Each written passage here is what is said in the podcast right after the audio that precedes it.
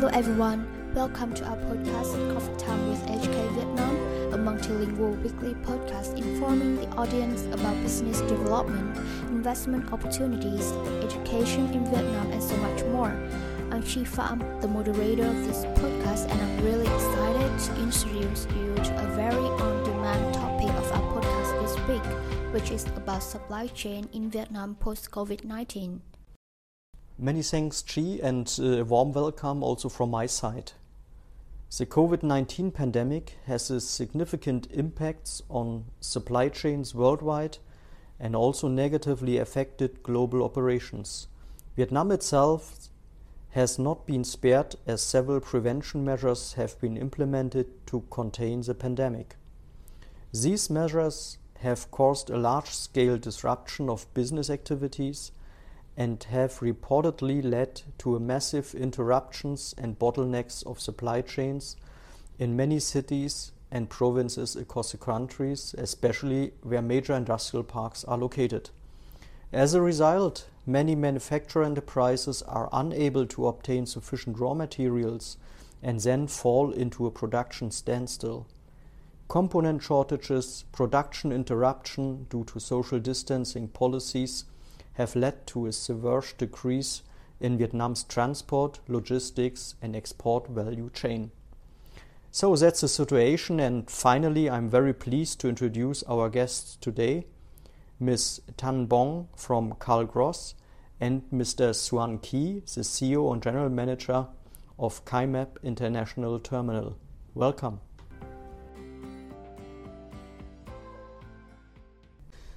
Regarding traffic and logistics, social distancing or lockdown in Ho Chi Minh City and some other southern provinces have resulted in the congested circulation of goods. Difficulties in goods circulation and transportation lead to a shortage of production supplies. Cat Lai Port, near Ho Chi Minh City, is suffering from a serious backlog of containers due to an interrupted supply chain after many weeks of implementing social distancing. This problem will not only affect the distribution of goods, but also the export and import activities that are operated up in the shortage of goods at the ports. Consequently, the import export industry will be facing heavy losses. So, my question to you, as a specialist in an international freight forwarding and logistics, could you please share in more details what impacts are the current supply bottlenecks have on Vietnamese companies and how do they deal with these challenges? Hello, my name is Bong Lam. I am the general manager for Canros organization in Vietnam. The current transport supply chain bottleneck within the country are partly caused by the impact of COVID-19 the various restrictions of free movement will slow down production and processing of paperwork. And personally, we have to improve in order to make sure our staff can work from home. I'm mentioning partly since some bottlenecks are also caught in the ongoing worldwide struggle to find ship to import and export goods, and where it is simply not uneasy to find any space supply chain bottleneck that has caused significant increase in the price of commodity goods. Shipping rates continue to accelerate. Delivery delays are running at rates well above where they were early this year, and inventories continue to fall. However, government restriction measures have been gradually lifted, so the difficulties of supply chain disruptions will lessen soon until 2022.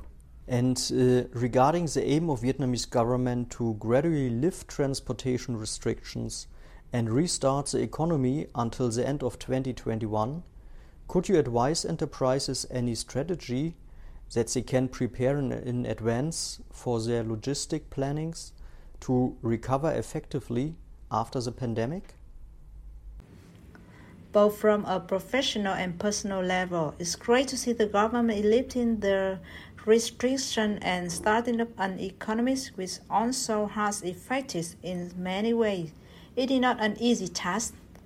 What we can see is, that the government is facilitating wherever she can to guarantee a smooth flow of goods and personal again to put up the economy again.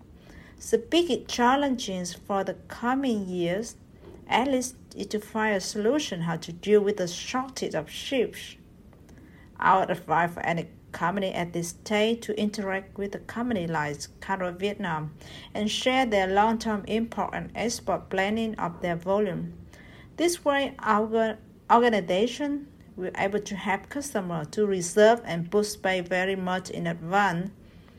The current situation is that companies who wait for long to make any booking will in general pay extremely high price. Planning and journalists talk and inform each other for the time to come will be crucial.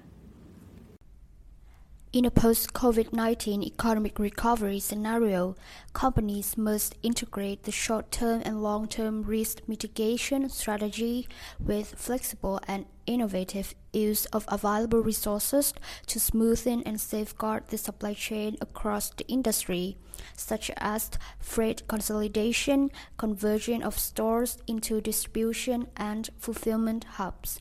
Strategic use of ocean freight as floating storage through careful timing of orders and deliveries and the use of efficient alternative airport, ports and routes with scheduling solutions and efficient staff utilization. Thank you, Ms. Tangbong, for your valuable advice. Thank you, Ans. I think now is time to involve our second guest and to hear his uh, opinion. Dear Mr. Key, the COVID-19 pandemic has caused that the cost of container transportation to increase sharply since uh, 2020. Vietnamese, but actually all firms in Vietnam are negatively impacted in, by increased freight rates on long distance routes. Overall, the rise of transportation costs significantly affects domestic goods circulation, trade performance, and hinders the global supply chain. In some routes, freight charges have been increased by five times within only one year. Is there any support on prices for companies during this really difficult period? Indeed, we have seen a phenomenon here. This global problem started in Q1 2020 in the, as in the face of COVID become global pandemic, the carrier withdraw and control the supply side to cope with the imminent demand drop, which turned out to be not true. Due to, due to the COVID, some new consumer behavior emerged. People spending more time in house, they are the inclined to buy more furniture, electronic stuff, and home appliance.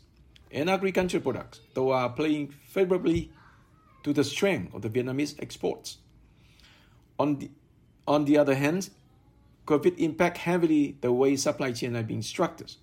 Port tem- temporarily closed down, of workers, like a braille and truck and truck driver, overflow warehouses, all lead to the port congestions, ship and empty containers are delayed to return to Asia. Compounding with the imbalance of supply and demand in favor of the carrier side, we have seen the freight rate increase five times in some key trade lanes in the last two years. In our opinion, as long as congestion in US and China carry on like this, at the present now there are more than 70 ships are in the anchorage in uh, Long Beach, LA, and waiting time for the boat now is every eight days for the ship. Then supply chains is still not yet stabilizing, and then the freight situation been continually volatile and not improve, meaning not go down in coming months. And for the Vietnamese context, until Lunar New Year times.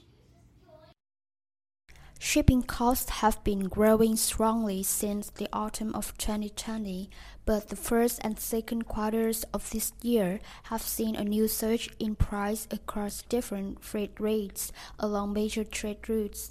Price for several trade lanes have tripled compared to last year, and charter price for container vessels have seen similar rise.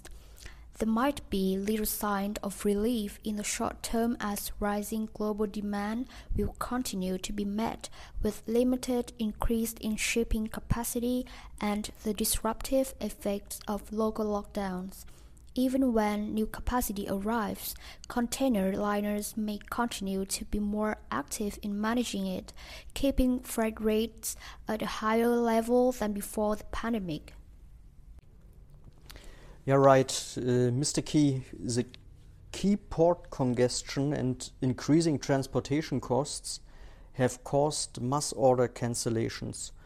So could you please share us how Cai Mep International Terminal has been affected with this challenging situation? Thanks to the various effective timely App Zero contingency plan, our plan called Fire Area and Tree Flow CMIT is safe and open throughout the during COVID outbreak in the south of Vietnam in last five months. A half of our workforce are fully vaccinated. Our three on-site workforce prove resilience and now return to the last part of uh, employee for daily commutings, which is a very good news. Despite the cargo volume is dropping last two months, August and September, due to the factory struggle to retain operation or close, have to close down because they cannot cope up with the three in-house, three on-site uh, requirement. We have seen several indicators that manufacturing activities are resuming gradually. Then we are here, safe and sound, to serve as a key gateway terminal in South Vietnam to serve you, the export and importer. Okay, that's really interesting. And uh, uh, finally, I would like to ask you do you have any suggestions or recommendations for the Vietnamese government to support the logistic industry? I think Vietnamese government have carried out some good measures, like postponing the Ho Chi Minh City seaport infrastructure fee until June 2022. But expectation uh, has built up that the government have to be issued a specific and timely policy to facilitate inter-provincial movement of cargo and people so that factory can redeploy workforce, start taking order and bring cargo to the port. And above else, priority have to be continued to get manufacturing workers and logistics workforce fully vaccinated. Thank you. Mr. Key, thank you very much. Indeed, the COVID 19 outbreak has put the resilience and robustness of supply chains to the test in several industries with shortages in supply, lack of reactivity, and production stops.